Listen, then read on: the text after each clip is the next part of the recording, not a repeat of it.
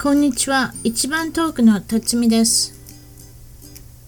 アメリカはカリフォルニア州オレンジカウンティより世界のいろいろな国々海外で頑張っているまたは以前頑張っていた日本人の方々のインタビューを中心に楽しく本音でポッドキャストを通じておしゃべりしていますアメリカに来て早いもので28年が経ちましたおかしな日本語犬の声が混じってしまうこともありますが許してください今回はアメリカ生活26年カリフォルニアハンティントンビーチより渡辺さんに来ていただきました渡辺さんこんにちはあ、こんにちは。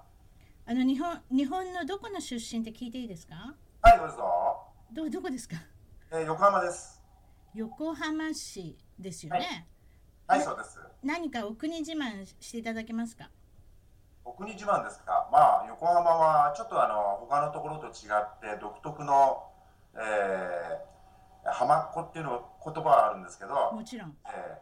えーその辺がちょっと違うですかね。あと元町とか、ちょっと風情がちょっと違いますね。やっぱりあれですかあの神戸長崎横浜ちょっと異国文化がそうです混ねじ。ってるっていうか、はいあの外国人の方もいろいろあれですかあの見かけることもあるんですか横あ浜のだ横と浜、あの元町とかへ行くと必ずいますね。あそうですかはい必ずいますねでなんかすごい発見したみたいですけれども面白いですねあとなんかちょっとかっこよくありませんやっぱり横浜って言ったらあの出身の子ですから横浜って言ったらそれだけでなんかモテるような気がするんですけどそういうことないですそうかですね。なんか感じがいいですよね。いいでしょはい。ねえやっぱ関東の中でも私は横浜とかって言いたいわどうせだったら出身だったらそれとなんかあの有名人の方とかいないんですか横浜出身の横浜出身の有名人の方ですか、いませんえー、と自分の思い当たるところではいないですねあ王あ,、貞治さんえーあの人中華街じゃなかったっけあの人中華街で横浜の中華街で座ったんじゃなかったっけ誰でしたっけ王貞治あそうなんですか違ったあ違ったか私間違ってたらごめんなさいあと近藤正彦さんは横浜じゃないんですか違ったかこれ神奈川あいや違うえ横浜にいたんじゃないあと、はいあのー安倍安倍博さん阿部寛さん違いましたあの元モデルののんのんのモデルの人ああ分からないですねわからないですねということはもうアメリカに何年来られたんですか26年ですねああまあその辺からだっていろんな芸能界分かってないですね日本の私も分かってないですだから今なんか無理やり言おうとしたけれども自分で見てなかったから分かんなかっただけでキラキラキラとあの裏で笑ってる方もいると思いますけれどもそれほど私たちはあなたの場合は浦島太郎ということですねそうですねそんな感じで すねはいそれでアメリカに来られたあの動機っていうんですかねちょっと説明していただけますえっとですね、はいあのもう中学校卒業してすぐにあの寿司屋で働くようになったんですねでやはりあの自分で働くようになったら自分のお店持ちたいなと思ってなんか理由はちょっとごめんなさいね。なんか理由は中学校出ておられて、あの働くっていうのはどうしてですか。なんとなく早い感じがするんですけど、その辺聞いていいですか。はいどうぞどうぞ。どどういうことですか。あの父と母が早くに他界しまして、あのいつおお父さんが先に亡くなそうられるですんねですか。。父は小学校2年生の時ですね。あそれって若いんですけど、あの、はどういうことですか。で父の場合はあのまあ飲み過ぎが原因であの膵臓がんですね。ああ飲まれたんだ。はい。飲まれたらそそんなにあそうでもいくつでし亡くなられたんですか。えっ、とね自分が8歳でしたね。お父さんは。えー、42歳です。あ若い。はい。ちょううどわあの、えー、厄年ですか。役ですね。それでも、もう病院に運ばれた時には、それまではもうあれなんですか病院とかえー、病院に入院して、えー、1ヶ月ぐらいですね。たった1ヶ月で。はい。で最後はもう病院の方があのなんていうんですかねあの家に帰っていいということで家で家でえ家であの息を取る息を引き取るっていう感じでしたね。はあ、やっぱり相当飲まれたんでしょうね。見てて。わかん小学校2年だか覚えてるか覚えてないいかやわよかんないく覚えてますよ。あ覚えてのる父はかなり飲んでましたね。はあ、お酒の内容な焼酎とか、いやビールが多かったと思います。ビールで。はい。はあ、そうあでのすタクシーの運転手をしてたんで昔のタクシーの運転手さんって一はい日仕事行くと一日休みだったんですよね仕事一日行ったら次の日が休みってことあはい一日丸であのタクシー運転してはいはいで、えーまあ休憩はちょっとは取るでしょうけど24時間やって、はい次の日は、まあ、一日明け休みみたいなはあ、はいですごいなんていうんですかねあの給料が良かったみたいなんですよその当時ねはいはいだからもう仕事が終わるともうその一日は飲んじゃうみたいな飲んじゃうみたいなはそうですかいはいそれでまあ怖かったでしょうあなた小学校2年でこんなことになると思わなかったでしょうお父様が小学校2年生の時はあまりはっきり分からなかったですねはただみんな集まってきてで、はいあの結構あのその病気に倒れてからが長かったんで、はいはい、それを間近で見てて、はい心臓も1回2回止まったのかえなでもうあのなその時にな亡くなっちゃったみたいな感じになってるんで、はいはいはいはいはい、だからもう葬式の時は意外とあのまあ兄なんか泣いてましたけど自分は泣かないであの早く葬式終わんないかなみたいな感じでしたえねご兄弟何人おられたんですか男ばっか3人です自分は男真んばっ中かり3人で真ん中のあの渡辺さんですよね、はい次男ですねそれでお母様がそれから1人であの3人の男の子面倒見られるんですけれどもあの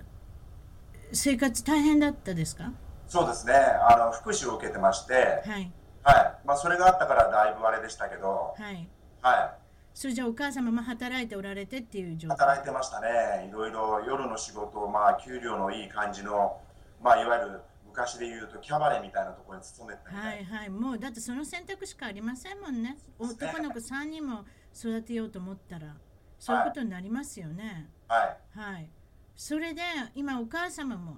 あの他界されるってことであの、はい聞いてるんですけれどもそれもはいいくつの時だったんですかえー中学校2年生の時ですねお母様がいくつだったんですか母はね32歳あ38歳でした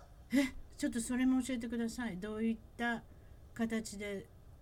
あのお母様亡くなられたんですかはい初めあの、あの母はあの創価学会ではい創価学会のえーっとなんつったらいいんだろう、えーっと集会みたいのがよくあるんですねはい会合みたいのがそうですねでその会合にあの出ては帰りに、えーなんか具合が悪くなってはいなんていうところを近くのあの一緒のその会員の方が見つけてくれてはいで救急車で運ばれてはで救急車で運ばれて、えーえー川崎の太田病院というところなんですけど、あははいいですぐにあのあの脳の方の多分腫瘍だということでその脳腫瘍で亡くなられるんですかいやあのそれが、あの初めにその脳脳の脳腫瘍ということが分かって、はいえ3日後に手術ってなってたんですね、はいはい、で母はもう平気で普通に会話してたんですはい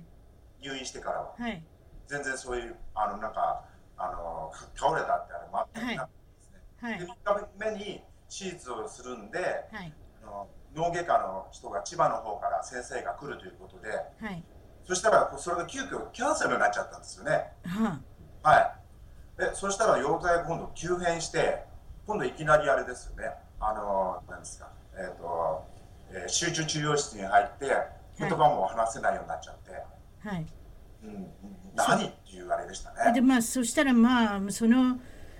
目まぐるしい3日4日の間に、まあ、お母様が、まあ、亡くなられるっていうことまで、まあ、なるわけですよね。まあ、それではい中学校3年まで学校行かれてはいはい。いえいえ、あのもう母が、えー倒れてから3ヶ月後に亡くなったんですけど、あ三3ヶ月まではいはいえー亡くなってでうちまあ兄弟3人で、あの当時兄がまだ18、17だったので、はいはい。たまたまその母が創価学会を一生懸命やった信者なので、はいはい、その知り合いというか、まあ、同じやってる創価学会の方で寿司屋さんやられた方がいるんですねはいすぐご近所ではいはい、そちらの方が兄があの仕事をしてくれるならい兄弟みんな面倒見てくれるということになって、あそうですかはいでそれであの面倒を見てくれて、はい。まあ、中学校も無事卒業して、はいあの寿司屋のあのお寿司屋さんになることを目指すわけですねそこそうかですそうら。です。もうその寿司屋さんにところに入ってですね、いあ生活あのさせてもらって、えー中学校2年生でしたから、はいまあ、あと中学校3年生になってな、まあ、春休み夏休み、はいあ冬休みはアルバイトさせてもらって、はいはい、お兄さんと一緒に行かれたんですね同じところ兄も働いてましたから自分もおあそしたら、まあ、気があれですよねあそうでのすねええ、楽と言いますか、はでもまああのお寿司屋さんってよく聞くのはもう米も洗わせてもらえないとか何も触らせてもらえないとかそ,、そううですねいうところから始まるわけですかそうですね初めはもう皿洗いからあとは出前の,、はいあの出前の配達とあとあの器の回収ですかはいあとはお店で、まあ、いわゆるウェイターですね、お茶とか、はいあとは、えーおしぼりとか、あのそのまあ、雑用ばっかしですね、初めの1年ぐらいは。じゃああのこっちのアメリカだともそれこそ3日やったらプロみたいなとこありますけれども、じは実際握らせてもらえるっていうのは何年間かかるんですかえっと自分の場合はですね、はい初め1年間は本当にシャリを炊くぐらいまでやらせてもらって、シャリっていうのはあのご飯ですねご飯ですね寿司飯ねはい、はい、寿司飯のこのあの水加減はあの親方がこうやってチェックするんですけど、はいはい、あのその洗うとかその準備までは、はいあの自分がして、はい水を測ってもらうときはお願いしますと言って見てもらって、はいで炊けてあのシャリ切るのは親方が切るんですねはで慣れてくるとそうだな入って半年ぐらいしてからやっと切らしてもらえるようになったかなーうわはー長いっすねい長いですね、ええはいで1年目ぐらいから、はいじゃあ今度は初め巻物から入るんですよ巻物からはい、はのり巻きとかそっちのね方です節分の巻物みたいなあんな巻物ですよねはい、はいでそちらの方をもう練習させてもらえるようになって、ええするともう毎日あの晩ご飯はあのお昼ご飯も晩ご飯も巻物ですよ自分が作って失敗したやつまあみんな食べてくれるんですけどももうもうあの自分の責任取って食べちゃうもん自分も責任取って食 べます食べるあのあの親方さんも奥さんもあのまあ食べてくれますねあの他のお寿司屋さんの状況と比べてくるあの厳しいと思いましたそこのお寿司屋さんは他のところは知らないので、あそっかはい、でも自分の父母代わりですからはいあの親さんはもう全然あの無口な方でいわ朝おゆはようっつったら夜あのお疲れっていうまで、るいわゆる寿司職人そのうですね典型的なあれですはいねははいい、お母さんが本当に自分の母親みたいに接してくれたんで、はいはいあのまあ、ただ怒られる時は怒られましたけどいやでも怒るっていうのは難しいことなんですよ谷さんの子供でも自分の子供でもやっぱりそれはその子のことを思ってねるからこそそうこそ怒れるっていうかねやっぱりそういうところありますよねそれであのそれでまあ順調にまあおお寿司の家業というかお寿司の修行というかはいはいそういったことが始まってはいあのーあれですかもうすぐアメリカに行きたいと思ってるここれこの辺教えてくださいはいあのもう15の時からやってましたからで、えー、と18ぐらい3年ぐらいやったらやっと握りの方もちょっとできるようになったんですね、はいその頃にあのそこのあの寿司屋さんがあの改築されたんですよねはい寿司だけじゃなくてあの懐石料理やるようになったんですねなるほどはい、で初めてその解析を見て、はいで板前さんも入ってきて、全然違うなと思ってはいもう解析もやってみたいなと思って、はいはい、そんなこんなであのうちそこの寿司屋さんに入ってきた板前さんの紹介であの北海道の方に修行に出かけたんです、はあそうですかはいはまあそんなこんなで今度はあの寿司の方から解析の方をやるようになって、はいでもう日本の方でいろんな、まあ、銀座だとか有名なあの、まあ、料理屋い、いさわんゆるねぎ料理屋さんにねいろいろやっぱりあのそこで仕事もできるようになってきたってことですね、もうそれがまああれですか20代の前半ぐらいですかえっとね、えー、28ですね、28の時28に、あのー、なんですかね、あの、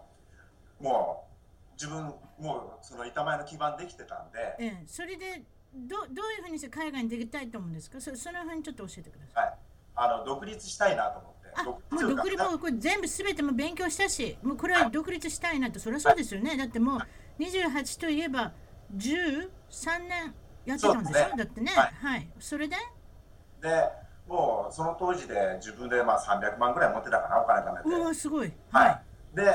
まあでもまだ若かってまだまだねあの若くてですねその300万ぐらいのお店なんかとてもできないの日に本ではね、はいえでいろいろチェックしたらですえええね最低でも1000万かかるんですよねそんそんなもんかかりますかそりゃそうですよはねいまあそうですだって場所も場所だし例えば北海道であってもどこであってもってことですよねそれはねまあ場所はまああの地方に行けばあれかもしれないですけどはい自分は横浜なのではいはいその近辺でというふうにああそうなるとね物件も高いしでバブルが弾ける前ですからバブルが弾けたらもうそそれこそ300万ぐらいでできたみたいですよあそうですかそそはいその3分の1ぐらいででそれで、はいひょっとしたらもう海外で店を出そうかなってことになるわけですねそうなんですよそれが初めはアメリカじゃなかったんですよねはいそうですどこでしたっけ初め一番のきっかけはあの海外旅行に出かけた時にはい1回目はグアムに行って2回目にシンガポールに行ったんですけど、はいはいそこにうちの兄の友達が板前の修行で行ってた修行というか仕事で行ってたんですねはいでそこに遊びに行く機会ができましてはいでその兄の友達と一緒にいろいろそう、まあ、シンガポールマレーシアなんですけど観光してはい で日本食なんかも食べたらなんだ今の日本よりもなんかいろいろ細かい解析のあれ手作りのあれやってるじゃないかっていう、ええええはい、で、あのーそれからですね海外っていうふうに考えたのは、ああそれが元になってお話聞いたところによるとオーストラリアの方の物件も見られたとはいあのー海が好きだったので、はいはいあのもちろん横浜ですもん海がなかったら寂しい思いしませんやっぱり でも自分あれですよあの小学校2年生小学校1年生の時からはい何回かプールで溺れて、はいえ あの小学校2年生まで泳げなかったんですよはいだって溺れたら怖いしはいであの転校してそれがきっかけにあのまあ毎日夏ですね夏休みにプールに毎日プール自に転車で、はい 真っ黒になりながらはい、通って泳げるようになって、はいはいはいそれでオーストラリアのどこですかあのケアンズっていうところケアンズはい、ははいイタリアリーグに行きたかったんですけどたまたま仕事を探したらそのケアンズっていうところが出てきて、はい、ケアンズってちょうどあのゴールドコーストの上に上がったとこそろうでですすね。ねはい。アはネいアネッタのとこですね。私行ったことありますけど、はいあのはい、それでそこは見つからなかったんですか。それはですね、うまい具合に、あの、いきなりあの、大使館に電話したんですよ。はいあの、オーストラリア大使館に。はいで、なんか仕事ありませんかはいもう向こうにそこに、あの、大使館というところは仕事の斡旋上ではありませんって言われて。はい。で、まあ、とにかく渡辺いさんやのいやいやでもね、その当時はね、大使館に行くとか図書館に行くとか今みたいにインターネットとかないですから、そうですね。もうなんかそれこそ切符買ってあの電車に乗って乗り継いはでそういうとこまで行かなきゃしょうがないんですよ。そうですええね。断りながら断りながらしてやっぱり海外に出るってことですから今よりもずいぶん大変ですよそれで断られてそれではいどうしてまたアメリカにはあで2日後に電話があって、い大使館はこういうことはしないんですけど、たまたま、あの大使館の方にオーストラリアの人で、はいあの仕事を探してあの職人さんを探してるっていうのがあったんで渡辺さんどうですかという話あらが親切ですねオはいーストラリアの大使館の方っていうのはただその当時あの自分海外に出るならやっぱしあの板前で出てはいそこそこもう給料をもらいたいっていうのを決めてたのでその額が35万以上じゃないとダメだなとああでも話が来たのは26万だったんですよねあちょっと少ないですなかなり少ないですでねもまあオーストラリアの生活は安いといえば安いですよねうんそこまで知らなかったんですねあそっかはいはいでそれでもうそこはもうすぐまあ一応ご丁寧に、まあ、ありがとうございますということで、はいただ、は給料のこの折り合いが合わないので、はいもう知ってないですけど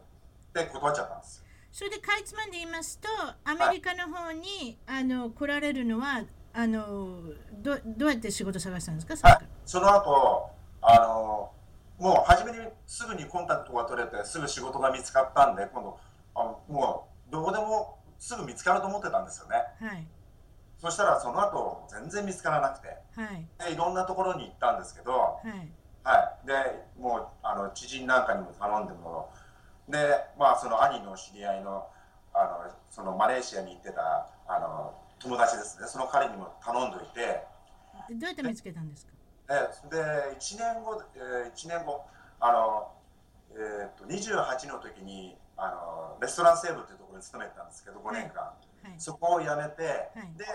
もう実際に行こうと思ってですねはいはい、で結局もう決まる前に辞めちゃったんで、はいはい、であのそれから探し出してでも仕事しないといけないんであのまあ、えー板前の仕事をやったりちょっと他のアルバイト的なことをやったりしてそそれでアメリカに直接来ちゃうんですかいえあのそれで、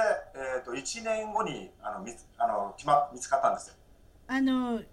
あのボナベンチャーホテルですよねそうです、はいそれはあのロサンゼルスのダウンタウンの中でも5つ星の本当に4つか5つ星のホテルのはいそこの中の稲菊さんっていうところですよね。はでそそここで和食のチーフで来たんですよ。ねそれでそこが来られたのが、まあ、1980?90 えいえ1990年の7月です年に来られたんですね。はい、はい、でそれの条件は良かったんですかうん条件はすごい良かったですよ。あの給料はまあ手取りで、まあ、28万でしたけど、はいあアパートがあの全部会社が出してくれなる、るほど住むとでこビろザもも全部出してくれる、そしてそのレストランからも近いところにもう真ん中のロロサンゼルスのダウンタウンの中で住めるっていう条そう件ですね、あのプロムナードというホテルあ、ホテルじゃない、アパートですね。英語はどうだったんですかはい英語英英語語はは自信はあったんですかはい英語は全く話せないでした。英語全く話せないけれども、とりあえずはあの来てみてどうでしたかあのアメリカのはそこの稲菊さんっていうのは私 そこまで素晴らしいところに行ったことがないのわかんないですけれども、はい解析もお寿司もされてるんですかい、あそこはですね、懐石、まあ、あのダイニングがあって、あと寿司もあり、天ぷらバーもあり、はいあと鉄板もきちっと、他に鉄板のレストランあ鉄板もある何でもあ全る部で収容が、えっと380人だったかえな、そんなに大きいんですか大きいです。大きいで従すね業員も60人いましたかそんなたくさんいるあそれを知らなかったら。はいあと例えばそれで日本で見たことないような巻物とかお寿司とかっていうのを見ませんでしたか見ました見ました。どどうもいうのがあの違いましたアイテム的にあのもう使ってる素材も違いますし、はい、あのあとその巻き方とかそういうのも違いますし、えはい。で例えばこうこれがアメリカの寿司なんだなみたいな。え、例えばカリフォルニアロールとかはいはあいのこちらでいうクランチーロールとかスパイダーロールとかはい。そういうのはだって日本にあないでしょあの当時ないですえね。どう思いますななんでこんなものを食べてるんだろうと思いましたうん。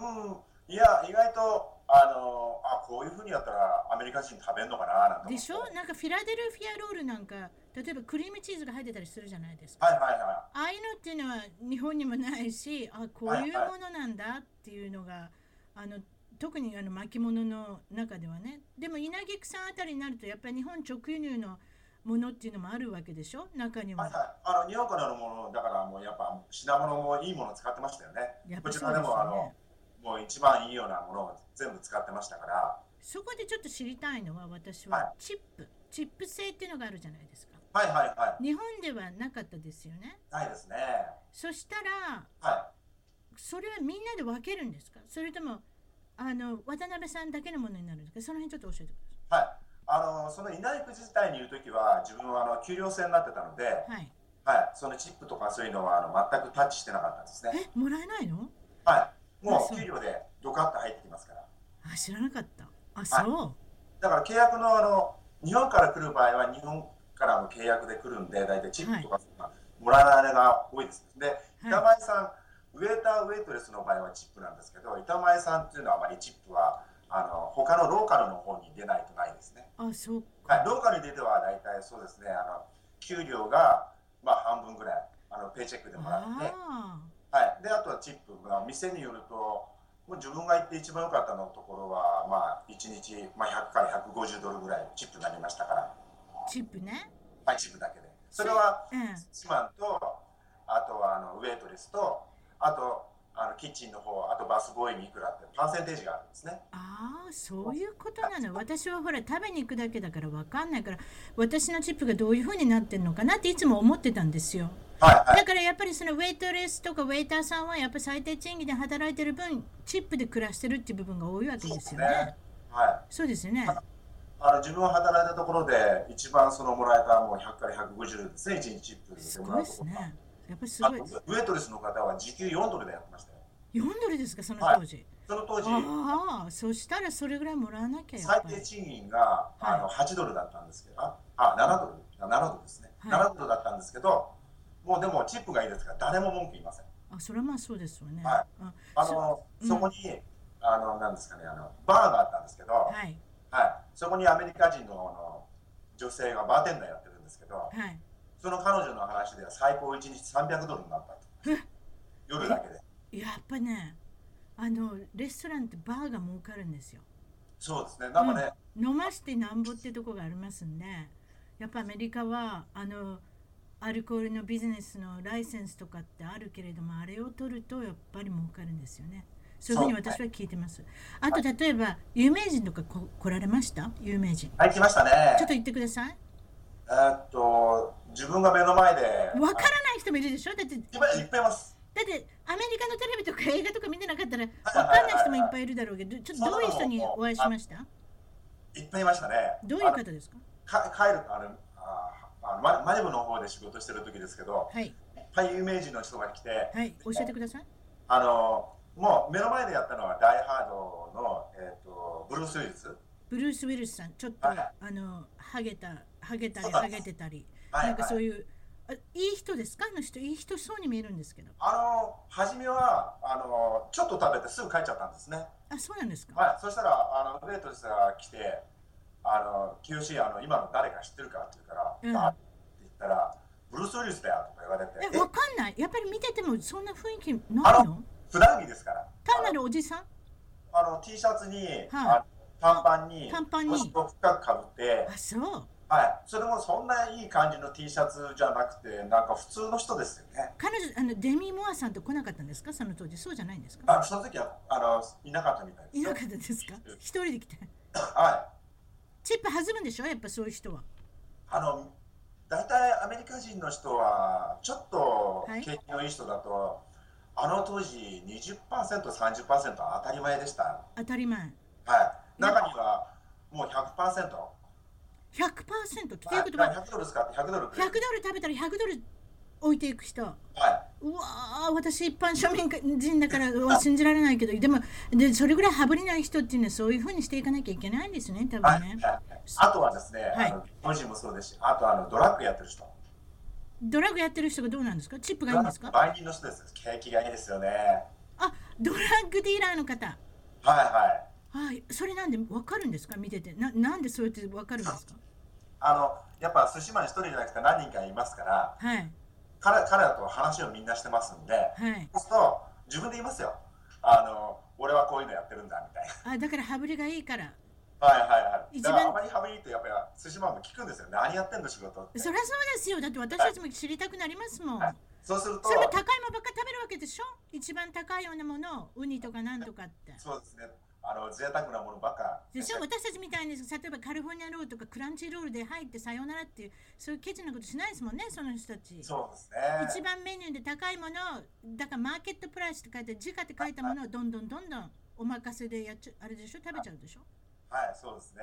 他いますかブルース・ウィルス以外なんかなな誰かいますはあのオージェイ・シンプソンも2回自分が撤去しましたしオージェイ・セブンも実は私もゴルフゴルフの店屋で会ったことありますあそうですかはい、あの方は、うん、覚えてますけどね、まなあまあまあ今ちょっと刑務所に入っておられますけれども、大変な方と会いましたね。奥さんと来られたんですかニコル・シンプソンさんと。え一人で来てました一人で、はい、はあえー3回4回来て自分が2回撤去してえでえあと2回他の人が撤去してましたけどあの人マグロしか食べないんですよマグロしか食べない。でも、はでもフットボールの選手でお寿司が好きだっていうのもやっぱりカリフォルニアならではですね。なんとなしにあの人たちはステーキとかに走りそうですけどね。でもやっぱりお金があればやっぱ寿司に行き着きますわな、皆さん。やっぱなんていうんですかステータスでそういうのがあるんじゃないですかねそれでマグロ食べるってそれマグロ何個ぐらいマ食グべるんでロっすかていろんなものですあのまあ鉄火巻きだったりスパイシーツナロールだったりマグロ類ですか、はいマグロのグループしか食べない。マグロ類それで初めから終わりまでマグロ類を食べてさよならって書いちゃうんですかそうなんですよ。あの人あれでしょチップ多いでしょまあ、あの芸能人の人は、よっぽどひどくない人は普通以上に起きますね。はあ他は ?OJ シンプソン次あはとはですね、楽しくなってきた名前は知らないんですけど、なんかあの、結構有名なミュージシャンで、その人ボディーガード2人連れてきたんですよ。おボディーガードなんか食べそうだなで、そのボディーガードが、あの、なんですか、あの、自分に注文、私に注文した時に、ええあの、チキン照り焼きって言ったんですよね。はいはい。で、チキン照り焼きを出したんですよ。ええそしたら俺が注文したのと違うって怒り出して、それを真剣に怒り、自分に怒り出すんですよ。本当で、えっと思って、アメリカ人の黒人のこのだ、あの、がたいのでかいのが真剣に怒るんですよ。ええたかがチキンにどうしようかなと思ったら、隣に、あの、おばさんがいたんですけど、はいそしその人が、あなたそれ言ったわよって言ってくれて、うんうん、そしたらその人も黙っちゃって、ああ そ助かりまれしたっけてど、よくはいあるのよねはい。うんいやあでも助けてくれてよかったですねはいはい、あのまま行ったらどうなっちゃうんかないや。でもそのおばさんすごい勇気あるわだってでガもタイねガタイのお兄ちゃんあにの男の人、うんあの、なんですか、女の人強いですよね。うん、そういうかそういう感じがするでもねあなたを守ってくれたっていうのは私今聞いててすごいと思っちゃっただって怖いことになるかもしれないじゃないそんなはいもっと真剣に怒ってましたからね。なそはあそんなあそこまで真剣に怒るかなぐらいな。いろいろあるんですねまあでもそうそうかそういうことしてて、はい。け結構長いこと独身生活でしたこっちでねそうですね。あの三十九まであの独身生活エンジョイしてましたから。えだからその間にも何軒も渡り歩いて39歳になってはいはい。結婚することになるんですけれども同居は何ですかななんでこう40を前に何か思ったんですかあのなんですかあの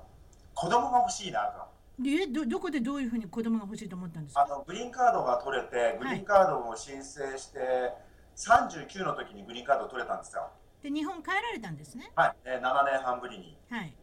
でそこのお世話になった寿司屋さん親方も親代わりですね。はい挨拶に行って。はいでそこにあのなんですかあの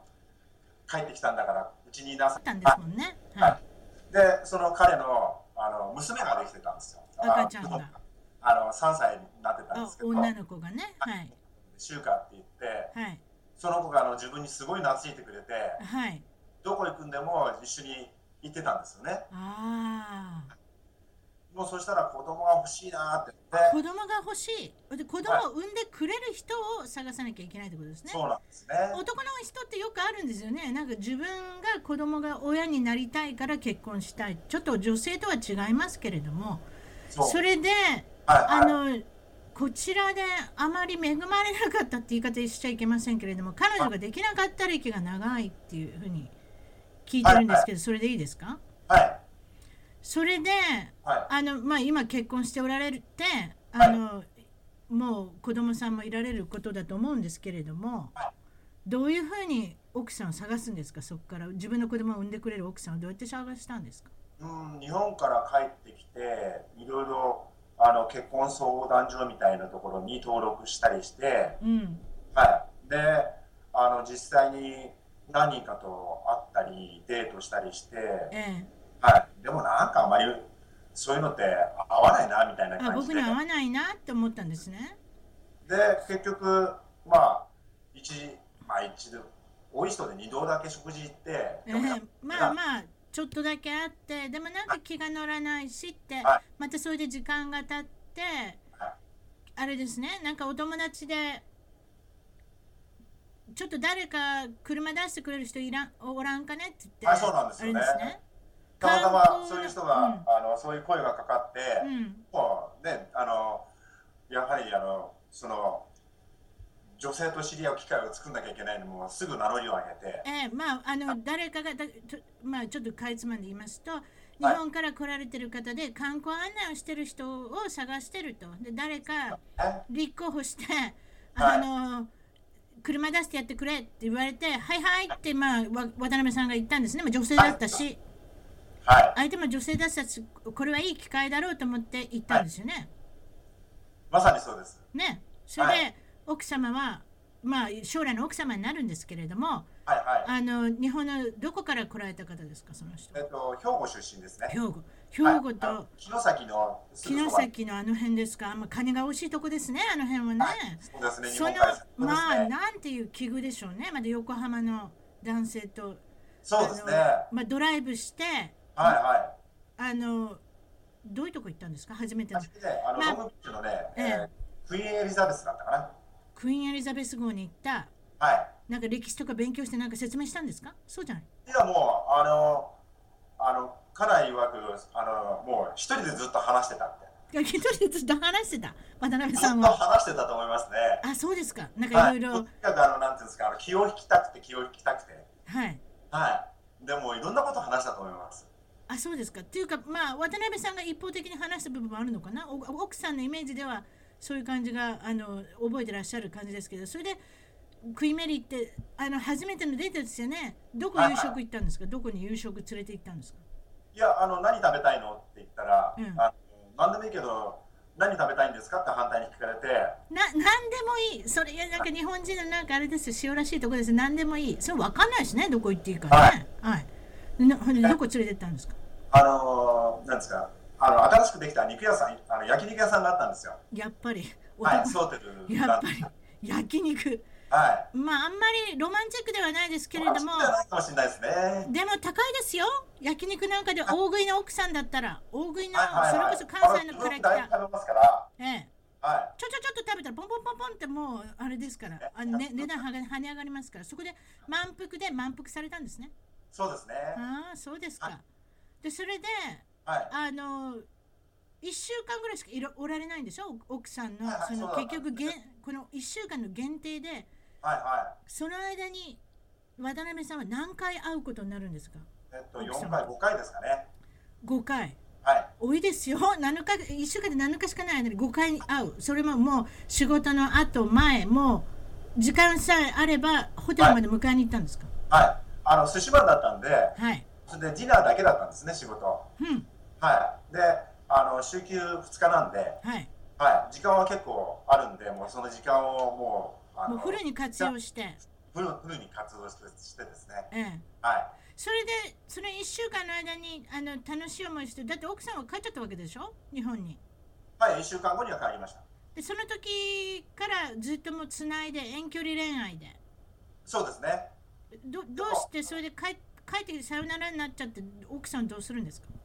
また帰ってくるんですかはいはい、あの家内があのこっちの方にあの B1 ビザで来る申請をしてる途中だったんですね、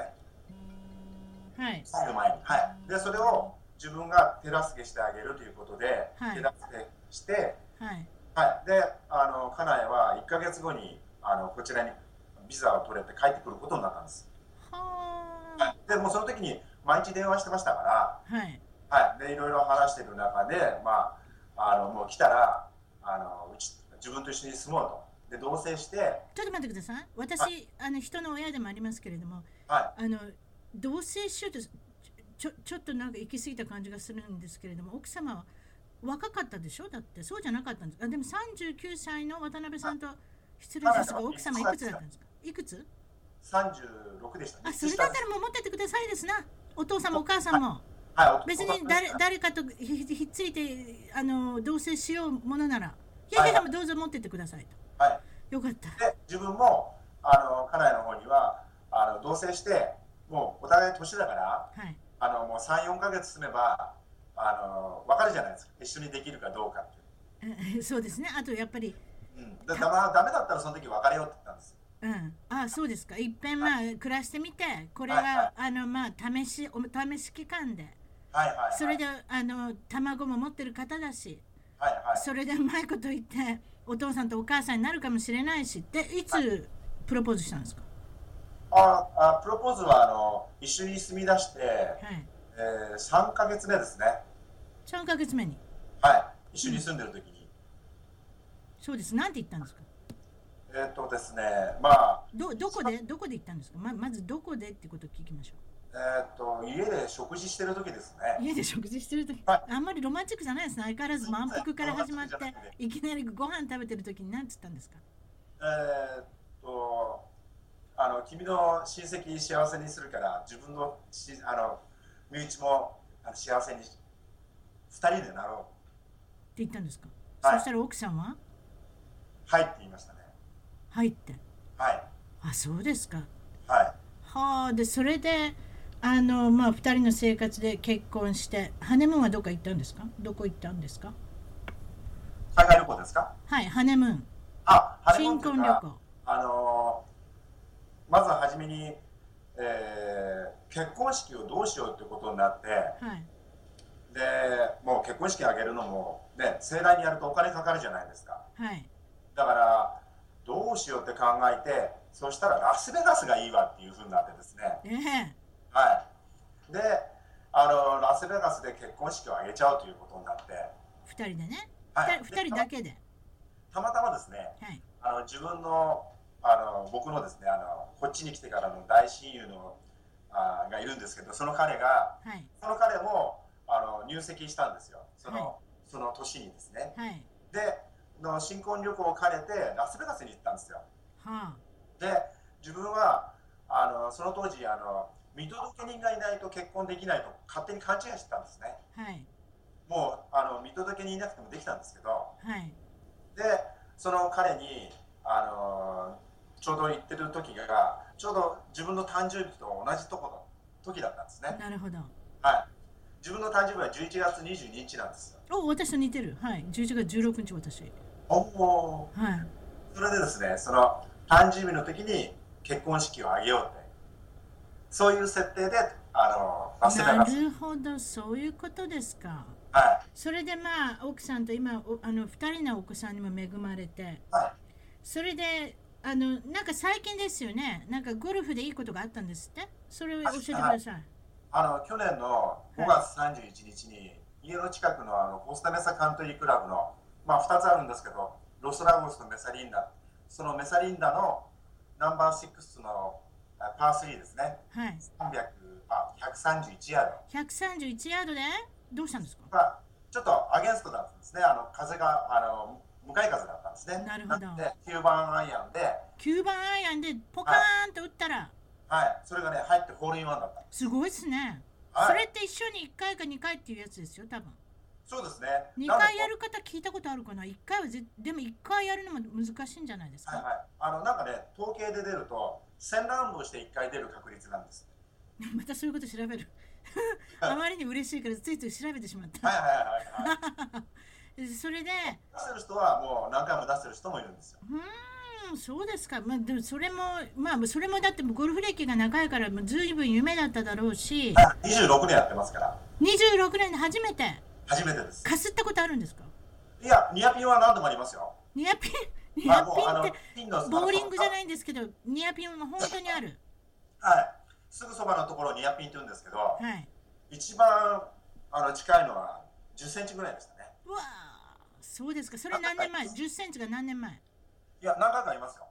いや、何回かそんなのある。ではい、も、あの、本当に最後まで入ったっていうのは今回が初めてですよね。今回が初めてですね。すごいですね。やっぱりす、はいまあ、それは達成したっていうことで。なんか、あとはなんかその、まあ、夢というか、あのゴールというか、なんかあるんですか夢はですね、もう今、ある程度夢を叶ってきましたけど、まだいっぱいできてきましたね。なんか健康なんかにもよく気をあと例えばちょっと聞きたかったんですがはお父様とお母様が早くす亡くなられるじゃないですか、はいはいはいそうすると、渡辺さんのい、はい、何か健康に対しての考えは変わります変わりましたよねその時にだいなぶなんかさな変わったどういうふうなことを気をつけておられます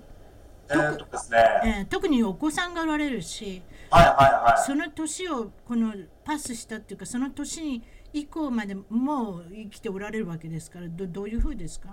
はい。健康は。私あの最低まあ父母よりは長生きしたいなっていう、でもうそれもとっくにもパスしてきてますけど、はいでもまあ途中だいぶ太って血圧血圧がもう結構上がったりですね、はい はい。もうそんな時もまあ幸せ太りってやつですか、そんなんでなって。ええとにかくあの血圧を下げなきゃいけないのと、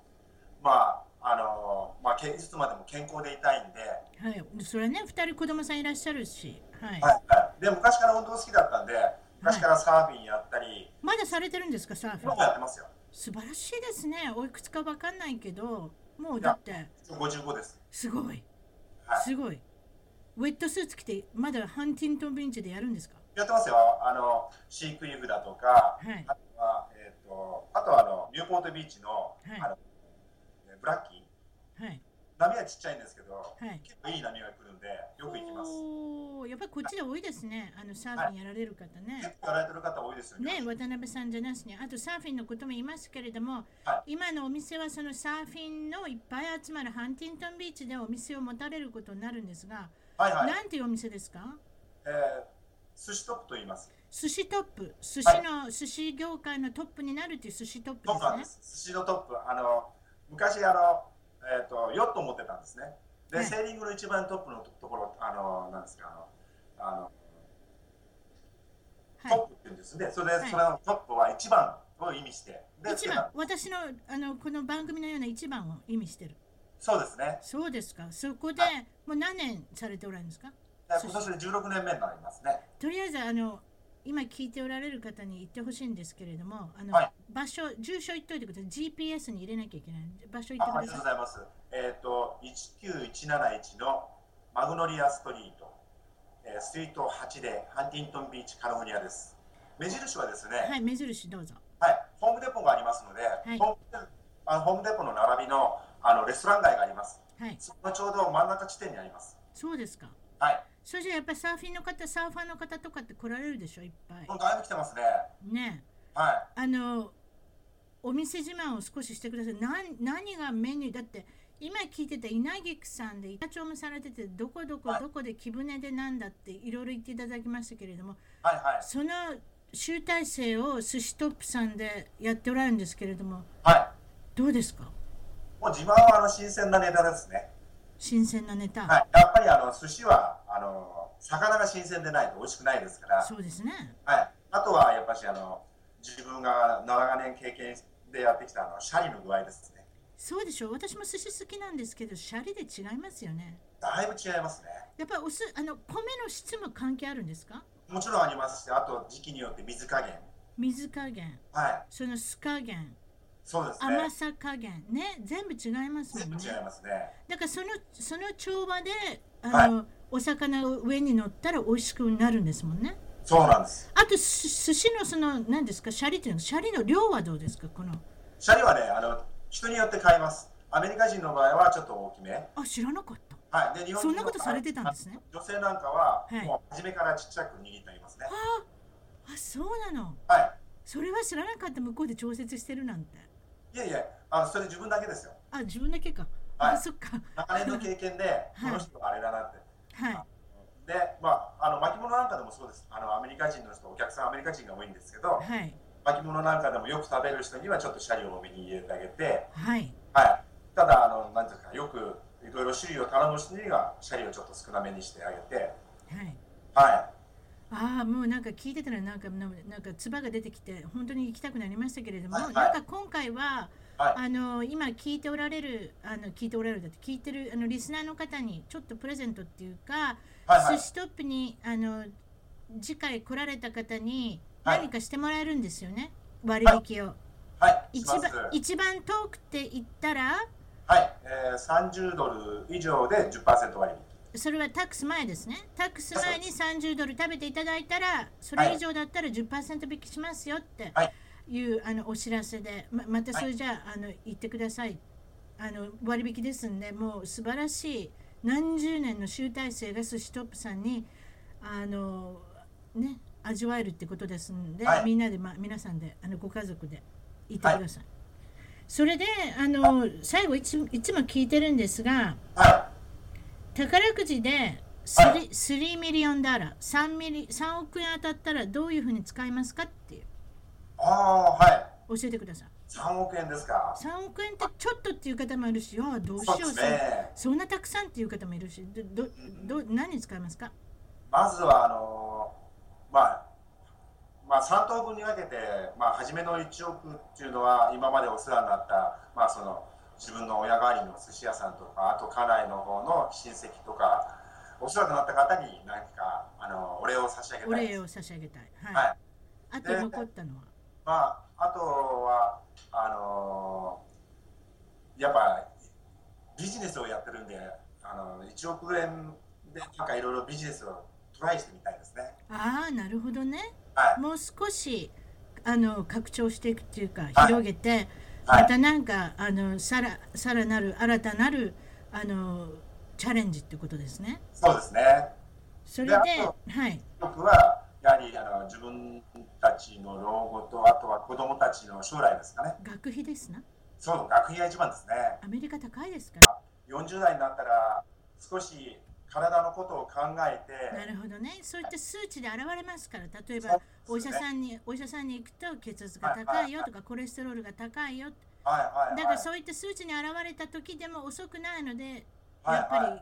健康に気をつけた。健康に気をつけて、何かあの好きなスポーツなんかやられたらいいんじゃないかなと思います。なるほど、まあ、はいあんまりあのバーを高くしないで、そうですね。あのコツコツとやれるところからっていうそうふでうすねなアドバイスですよね。はい今日は本当にありがとうございました。いえいえありがとうございます。あとまたあのよかったら、はい。渡辺さんのお友達を紹介してくださいますか。はい、あの自分の友達でこちらに来て3年目なんですけど、はいゴルフの関係で知り合ったんですけど、その方がこちらでお店を出したいと言って、はい。一生懸命やってるんですよ。ああいいですね、そういう一生懸命でちょっとおしゃべりの大好きな感じの方だったら私ゲストでいつでも受け付けておりますのではい、ゲストがなくなっちゃったら私ショーができませんので、はいありがたいですそしたらああのあその方またあの連絡先とか教えてください本当に今日はどうもありがとうございました、はい、ありがとうございました。はいどうも。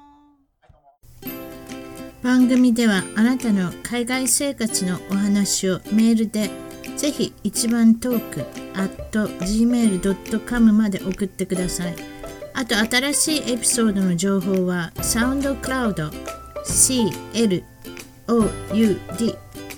または iTunes のポッドキャストのアプリから購読フォローをするといち早く視聴できますまだ始めたばかりの一番トークの Facebook、Twitter をフォローして海外の輪を広げていきましょうね。よろしくお願いします。